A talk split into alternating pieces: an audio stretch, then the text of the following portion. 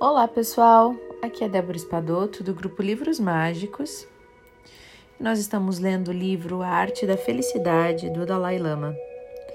Nós estamos na parte que fala sobre a honestidade como antídoto para o amor próprio, né? Para o baixo amor próprio ou para o excesso de confiança em si mesmo. Então, falamos anteriormente nesta, nesta parte sobre a autoimagem, né? E agora seguimos então. Nas últimas décadas, a natureza do eu foi um dos tópicos mais pesquisados no campo da psicologia. Na década de 1980, a década do eu, por exemplo, a cada ano milhares de artigos eram publicados com análises de questões relacionadas ao amor próprio e à confiança em si mesmo. Com isso em mente, eu abordei o tema com Dalai Lama. Numa das nossas outras conversas, o senhor falou da umidade, da humildade como uma característica positiva e de como está associada ao cultivo de paciência e de tolerância. Na psicologia ocidental e na nossa cultura em geral, parece que a humildade é em grande parte preterida para que desenvolvam qualidades como altos níveis de amor próprio e de confiança em si mesmo. Com efeito, no Ocidente, se confere muita importância a esses atributos. E eu queria saber apenas o seguinte: o senhor acha que os ocidentais, às vezes, tendem a dar ênfase excessiva à confiança em si mesmos? Que essa atitude é um pouco complacente demais ou exageradamente egocêntrica? E o Dalai Lama respondeu: Não necessariamente. Embora esse assunto possa ser muito complexo, por exemplo, os grandes praticantes espirituais são aqueles que fizeram um voto ou desenvolveram a determinação de erradicar todos os seus estados mentais negativos, a fim de ajudar a trazer a felicidade máxima a todos os seres sencientes. E eles têm esse tipo de sonho e aspiração. E isso exige uma fortíssima noção de autoconfiança e essa autoconfiança pode ser muito importante, porque ela nos proporciona uma certa ousadia mental que nos ajuda a realizar grandes objetivos. De certo modo, isso pode dar a impressão de uma espécie de arrogância também, embora não em termos negativos. Ela está baseada em motivos legítimos. Portanto, nesse caso, eu os consideraria muito corajosos. Eu os consideraria heróis. Bem, eu disse, para um grande mestre espiritual, o que há na superfície pode parecer uma forma de arrogância. Talvez na realidade seja um tipo de autoconfiança e coragem, eu admiti. Mas para as pessoas normais, porém, nas circunstâncias do dia a dia, é mais provável que ocorra o oposto. Alguém parece ter forte confiança em si mesmo ou alto grau de amor próprio, mas de fato pode se tratar simplesmente de arrogância, né? Pode ser o contrário. E eu entendo que, segundo o budismo, a arrogância é classificada como uma das emoções doentias básicas. Com efeito, eu já li que, de acordo com um sistema, são relacionados sete tipos diferentes de arrogância Portanto, se considera muito importante evitar ou superar a arrogância. Mas também é considerado importante desenvolver um forte sentido de autoconfiança. Entre as duas partes, às vezes haver uma diferença mínima. Como podemos então reconhecer a diferença entre elas e cultivar uma enquanto procuramos reduzir a outra? Né? E ele respondeu: Às vezes é realmente dificílimo distinguir entre a confiança e a arrogância. Olha só, o Dalai Lama admitiu. Talvez um, um modo de, de distinguir entre as duas seja ver se ela é legítima ou não. Podemos ter uma sensação de superioridade muito legítima ou muito segura com relação a outra pessoa e essa sensação poderia ser bastante justificada e ter fundamento.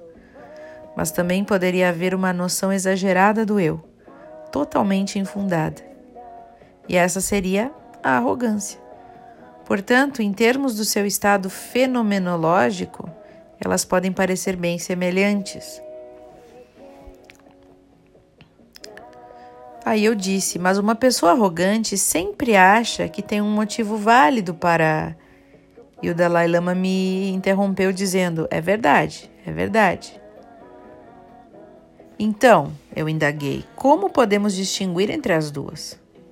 E ele disse: Creio às vezes que só é possível fazer uma avaliação em retrospectiva, seja do ponto de vista do indivíduo, seja do ponto de vista de uma terceira pessoa. O Dalai Lama fez uma pausa e brincou. Talvez a pessoa devesse ir à justiça para descobrir se o seu caso é de orgulho exagerado ou de arrogância. E ele deu uma risada. E ele prosseguiu.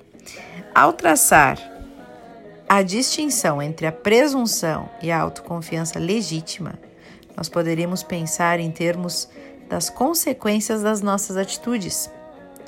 A presunção e a arrogância, elas geralmente levam às consequências negativas, ao passo que a autoconfiança saudável gera consequências mais positivas. Portanto, nesse caso, quando estamos lidando com a confiança em si mesmos, é preciso examinar qual é o sentido subjacente ao si mesmo.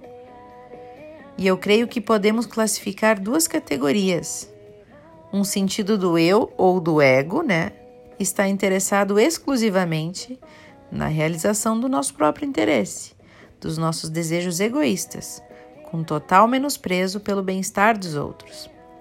E o outro sentido do ego ou da noção do eu tem como base um interesse verdadeiro pelos outros e o desejo de ser útil. Para que possa realizar esse desejo de ser útil, né, é preciso que a pessoa tenha um forte sentido de identidade e uma noção de autoconfiança. Então, esse tipo de autoconfiança é o que gera consequências positivas. Creio que. E aí eu perguntei, né? Creio que anteriormente o Senhor mencionou que um método para ajudar a reduzir a arrogância ou orgulho, se a pessoa reconhece o orgulho como defeito e deseja superá-lo, né? Então seria uma a maneira de contemplar o próprio sofrimento, refletindo sobre todas as formas pelas quais estamos sujeitos e propensos ao sofrimento, e assim por diante. Além da contemplação do nosso sofrimento, existiria também alguma outra técnica ou algum outro antídoto para trabalhar com esse orgulho? E o Dalai Lama disse: um antídoto consiste em refletir sobre a diversidade de disciplinas das quais não temos nenhum conhecimento. Por exemplo, no sistema educacional moderno, temos uma quantidade de disciplinas.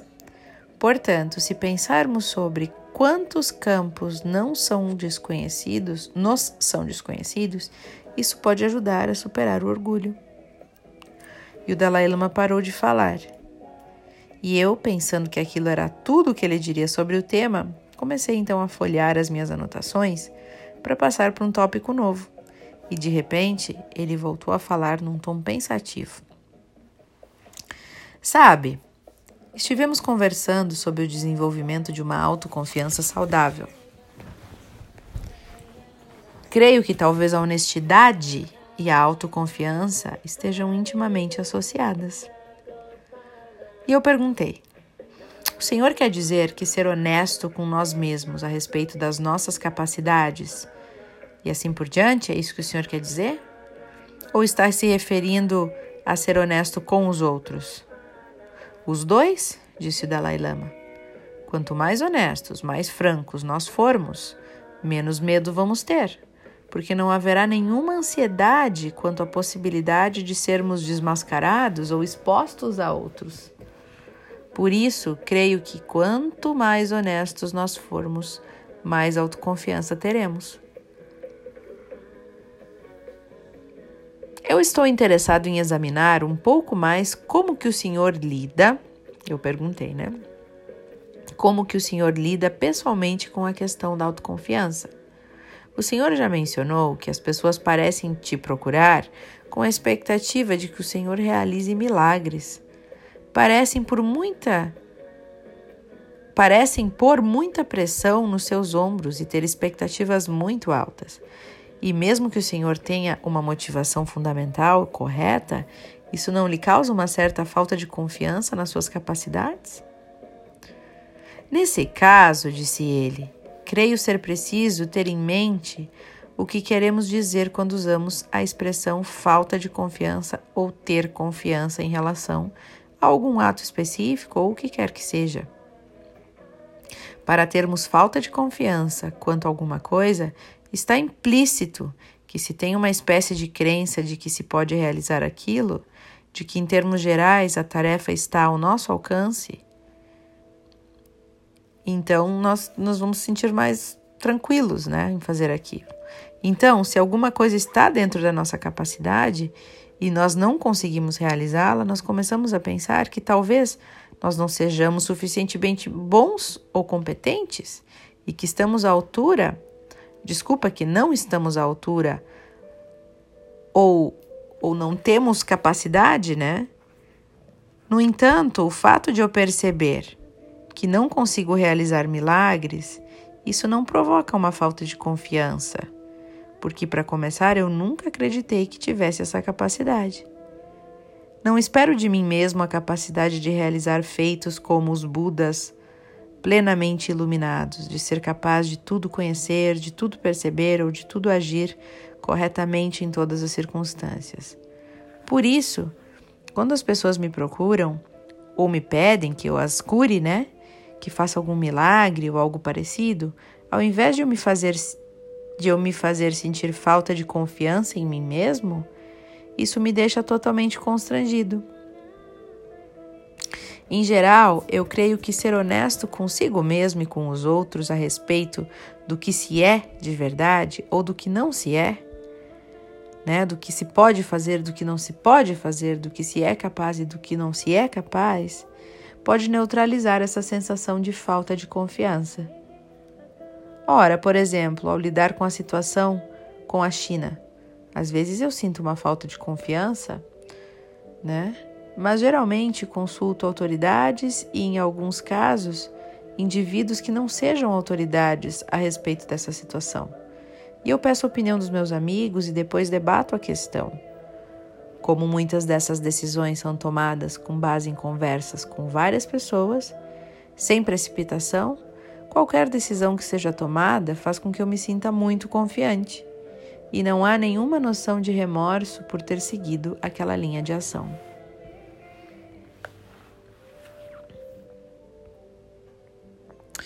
É interessante, né, pessoal?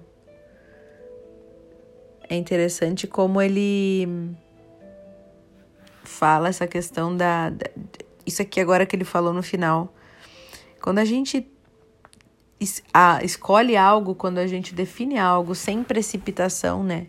a gente tem muito mais confiança naquilo do que quando a gente simplesmente sai fazendo e, tipo, não tá preparado.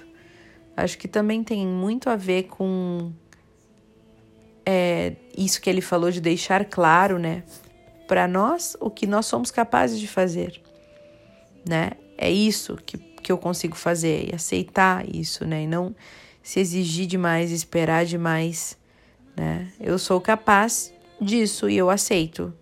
Então vamos lá. Mas também não limitar, né? A gente tem que cuidar para não se limitar. Será mesmo que a gente não pode mais? Para ver que é tudo cheio de nuances, né?